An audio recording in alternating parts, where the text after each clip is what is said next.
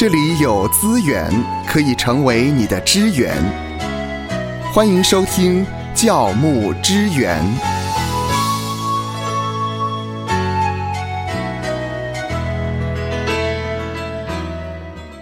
在教会里面，我们常常会听到有一些弟兄姐妹，他们非常的热心，嗯很爱神的家，为了教会的建堂啦，或者是一些重大的事工，他们热心的参与奉献。嗯，我相信呢，神一定会在明处或暗处亲自的来报答他们。今天我们要谈的。就是教会或者是机构，我们在接受奉献的时候需要考虑的点点线。面啊。嗯，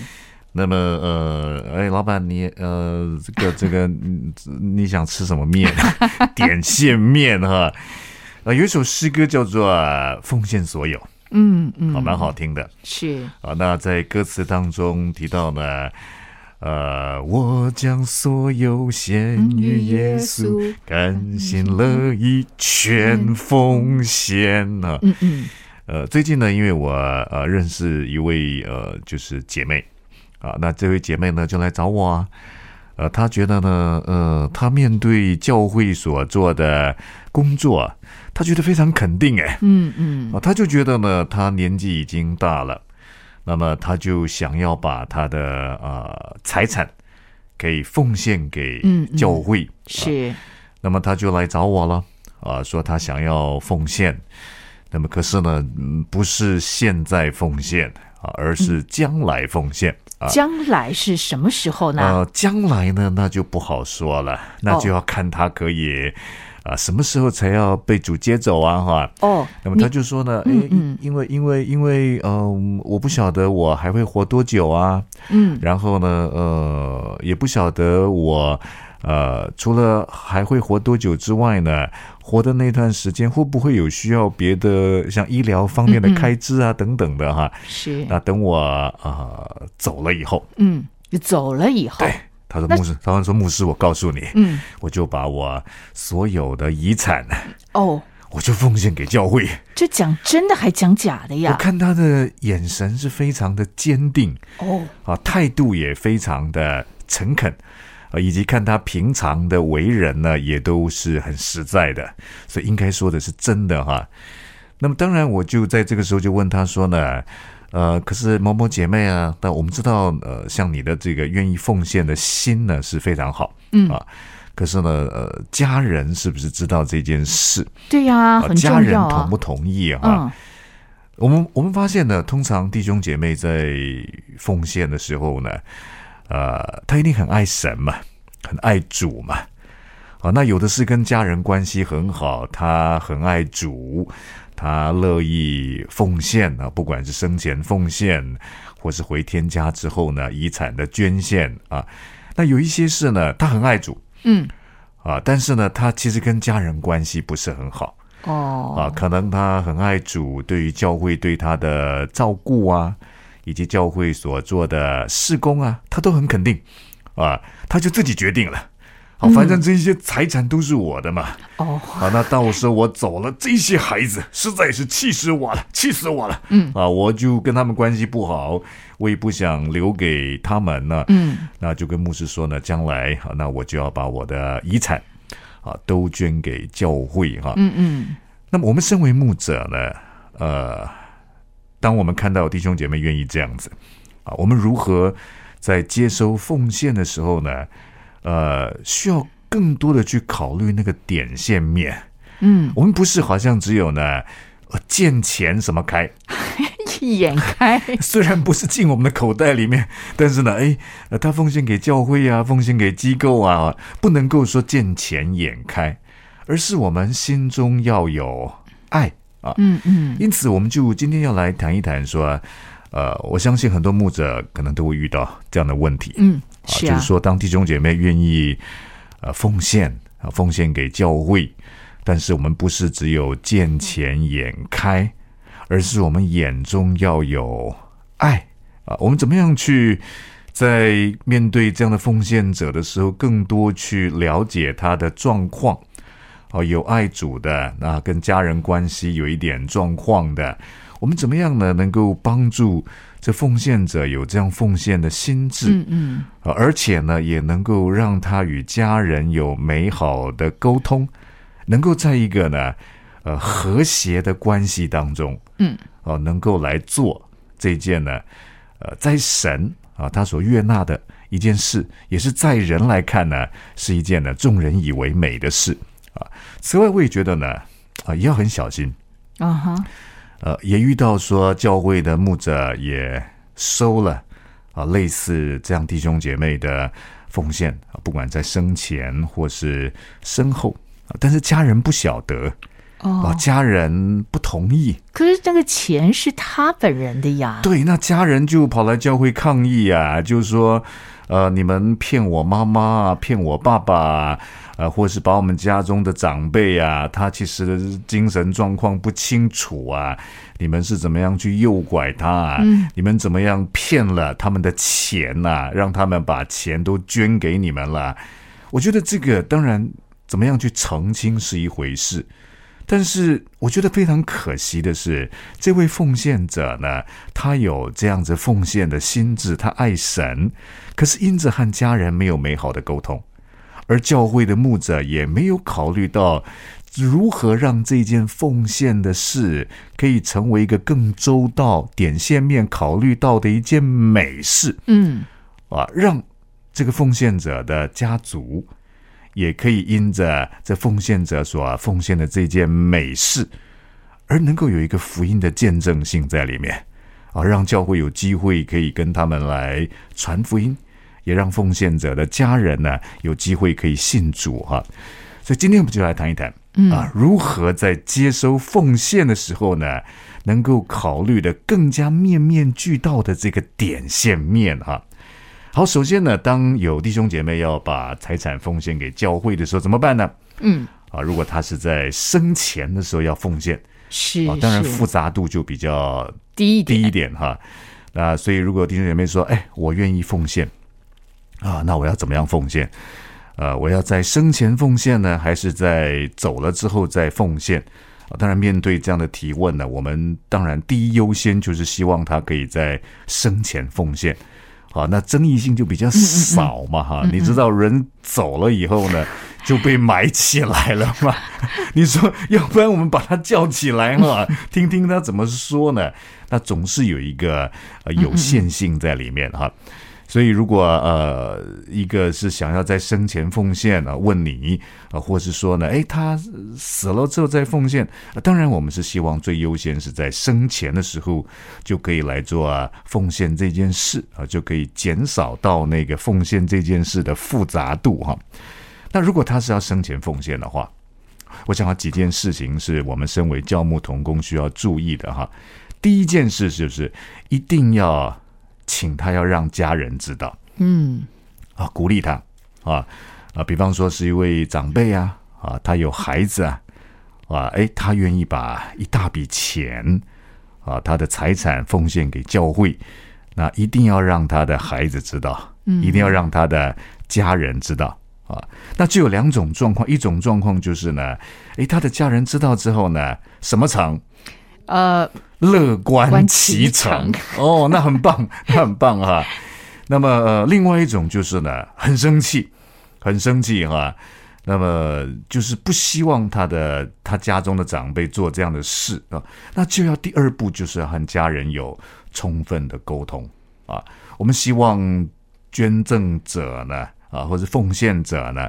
他能够与家人关系是好的。啊，嗯，那么在家人都有有沟通，也了解他的呃意愿啊，也跟家人有美好的沟通，有共识，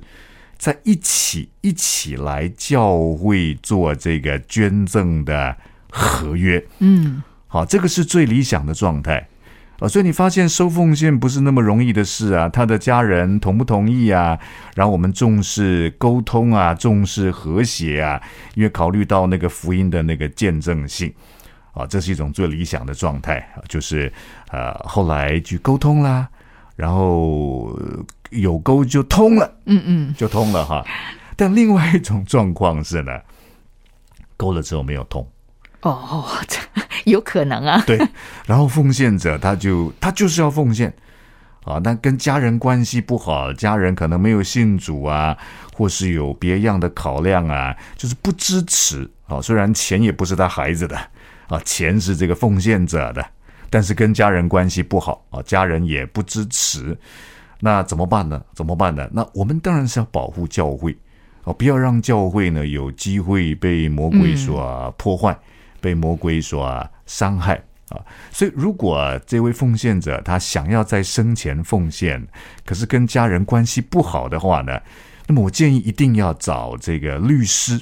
嗯，哦，或是教会以外、教会以外的公证人。哈，最好律师也是不是呃我们教会里面的。为什么呢？因为如果我们找的律师啊，或是公证人呢，是我们自己教会里面的啊，虽然在法律上是站得住脚的了，是是啊，可是呢，可是呢，人家会说你们都自己人嘛，自己人嘛，哈，我觉得那个客观性就会打折啊。所以，如果跟家人关系不好，奉献者又执意要奉献，他有这样的一颗心哈，那也是他有权利可以这么做的话呢。那么，起码我们要保护教会啊，能够找到律师以及教会外的公证人，呃，最好也不要在教会里面做这个捐赠的合约啊，而是在比方说律师事务所啊，啊，或是这个公证人的那个场所啊，啊，能够做。啊，捐给教会的捐赠合约，啊，那万一有一天有一些争议在的时候呢，那么在法律上面，哎，就可以保护教会。呃，牧师，刚才你提到的是在生前我们要留意，如果有大笔的奉献，我们应该怎么做？可是你提到的那位老姐妹，她说。在他呃被主接走以后，他才要奉献，才要奉献。呃，那那那这样怎么处理呢？嗯，呃，刚才说的是呢，如果呃奉献者问我们啊，说他要奉献，是要生前奉献，还是呃等到走了之后回天家之后再奉献？我们基本上还是鼓励他在生前就奉献，那么复杂度就没有那么高啊。哈，那如果像我刚才所分享的这个状况哈。那如果这位姐妹她觉得，哎，她还要考虑到她的生计呀，啊，那将来有一天走了哦，她希望可以写这个遗嘱嘛，遗嘱嘛，希望把财产可以呃捐给教会。啊，她不知道她还可以活多久，等到她走了以后呢，要把这个财产捐给教会。啊，我们同样的还是要重视这个沟通跟和谐。啊。在他写这个遗嘱的时候呢，我们希望他可以跟家人，呃，可以充分的说明啊他的心愿啊，他要怎么样去处置他的财产。啊，鼓励他，鼓励他哈，呃，你愿意在离开这个世界之后呢，再奉献非常好啊，在国外有很多的嗯呃这个非营利组织呢，其实很多都是呢。呃，这些国外的朋友，他们是基督徒，他们呢觉得这个财产不是要给小孩的嘛，哈，于是就做了很多的遗嘱上面的捐款，哈，呃，这是一个很美的一件事。但同样的，如果他们呃与家人关系不好，哈，写这个遗嘱的时候说我要捐多少钱给教会啊，嗯，啊，家人说我不同意。啊，不同意，可以不同意吗？哈，可以不同意吗？那是我的遗嘱，哎，我写在遗嘱上面，白纸黑字啊，哈。那么呃，当然我还是建议呢，就是我们在法律上面一定要站得住脚的啊，不要失脚，也不要让魔鬼好像找到破口可以攻击教会。所以，仍旧要找到教会以外的律师以及公证人，啊，去做这个立遗嘱的这个白纸黑字的法律动作，啊，就找到律师和公证人。那如果你找到律师跟公证人的话呢，那么当然律师跟公证人就会帮助你，啊，你的心愿要捐给教会多少钱，呃，可不可以这样捐？啊，在比例上会不会有一些你需要去注意的事？哦，当然，律师会提醒你，呃，公证人在这方面呢会帮助你。当然，你就可以在遗嘱的执行上面呢比较没有什么问题呀，哈。可是，如果像有一些弟兄姐妹呢，他们就是写遗嘱，嗯，好，反正我跟家人关系不好嘛，我先跟牧师讲好了啊，等到我走了之后呢，我财产呢，我全部捐给教会，我写在纸上面，我啊照相传给牧师，我把那张纸放在抽屉里，啊，放在枕头底下，放放在口袋里啊，啊，走的时候大家都可以呃找得到那一张遗嘱哈。但是你不要忘记这个法律上面的，嗯，啊，就算你说你要把你所有的财产捐给教会，是是，可是法律上是不允许的。好啊是吗？对，因为在法律上面呢，呃，有一些所谓的财产的继承啊、在法律的专有名词叫做特留份。哦，这个特留 特别要留下来的那一份啊，哦，这个特留份呢是会给继承人的啊。比方说好了，比方说举一个例子好了，呃，有一个人他走了啊，他有留下的财产有一百二十万台币啊，那他有两个孩子，有一个配偶啊，那他呃说呢，他要把这一百二十万啊，他所有的财产呢全部捐给教会。那写这个遗嘱，嗯嗯，啊，当然铁定是没有经过律师帮他去做公证啊，否则不会跟他，嗯嗯，呃，一定会提醒他的哈，因为呃，在法律上他是没有办法按照他的遗嘱把这一百二十万全部捐给教会，因为在法律上呢，他有两个孩子跟一个配偶啊，他们有这个法律上叫做特留份，是特别要留给他们的。那这个特留份是怎么算呢？以刚才的例子来讲呢，有两个孩子啊，他有一个配偶啊，那就有三个人嘛，啊，所以他们的应该要继承这个应继份，就是各三分之一，把一百二十万呢除以呃三嘛，哈，所以一个人就有四十万。那所谓的特留份就是这个应继份呢，再乘以二分之一，啊，就是你一定要给他的，一定要给他的哈。那以这个一百二十万除以三啊，一个人三分之一是应计份，一个人是四十万。啊，再乘以嗯二分之一啊，所以我拿到四十万，但是有啊二分之一才是我的这个特留份啊。因此，假设呢，这个捐赠者他说：“哎呀，等我走了以后，我要捐一百二十万，全部捐给教会。”很抱歉，等你走了以后，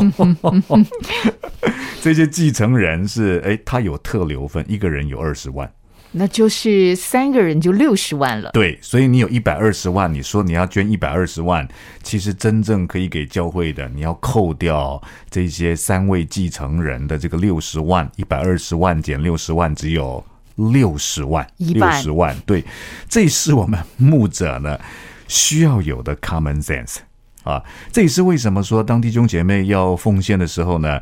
呃，他说：“哎呀，我要生前奉献，还是要呃走了以后再奉献呢？如果是要减少这个复杂度的话，生前奉献复杂度比较低啊。那么呃，立遗嘱的这种所谓的呃捐款呢，最好是要找到律师跟公证人。”啊，让他们帮助啊这位奉献者在法律上面把这个应继份呐、特留份呐，以及真正可以捐款的比例啊，做一个充分的说明，让捐赠者的这个意愿啊，他可以充分的了解将来啊他在比例上有多少是可以捐给教会的，但是教会的牧者也不要误会。啊，说我你看看这个奉献者就拍照了，说一百二十万都要给教会呀，哈，要有这个法律的尝试。但是不管如何，不管是对方是生前奉献也好，或是呃立遗嘱走了之后啊才要捐款也罢，我再重申那个重点是，我们在接收奉献的时候，需要考虑面面俱到的点线面啊，不是只有见钱眼开，而是眼中要有爱，鼓励对方啊多沟通，多呃去让你的意愿能够呃让家人可以有共识。在一个和谐的状态底下呢，一起来做这个捐赠的合约，我想是比较好的。而且在过程当中呢，我相信如果家人没有信主，在这过程里面呢是平和的，是和谐的，对于那个福音的见证性呢，也是有正面加分的效果。甚至在追思礼拜上面，教会怎么样全程的去协助跟陪伴，那都是可以埋下一个福音的种子。愿神赐福收听节目的你。就让这一次的教牧支援成为你侍奉的资源。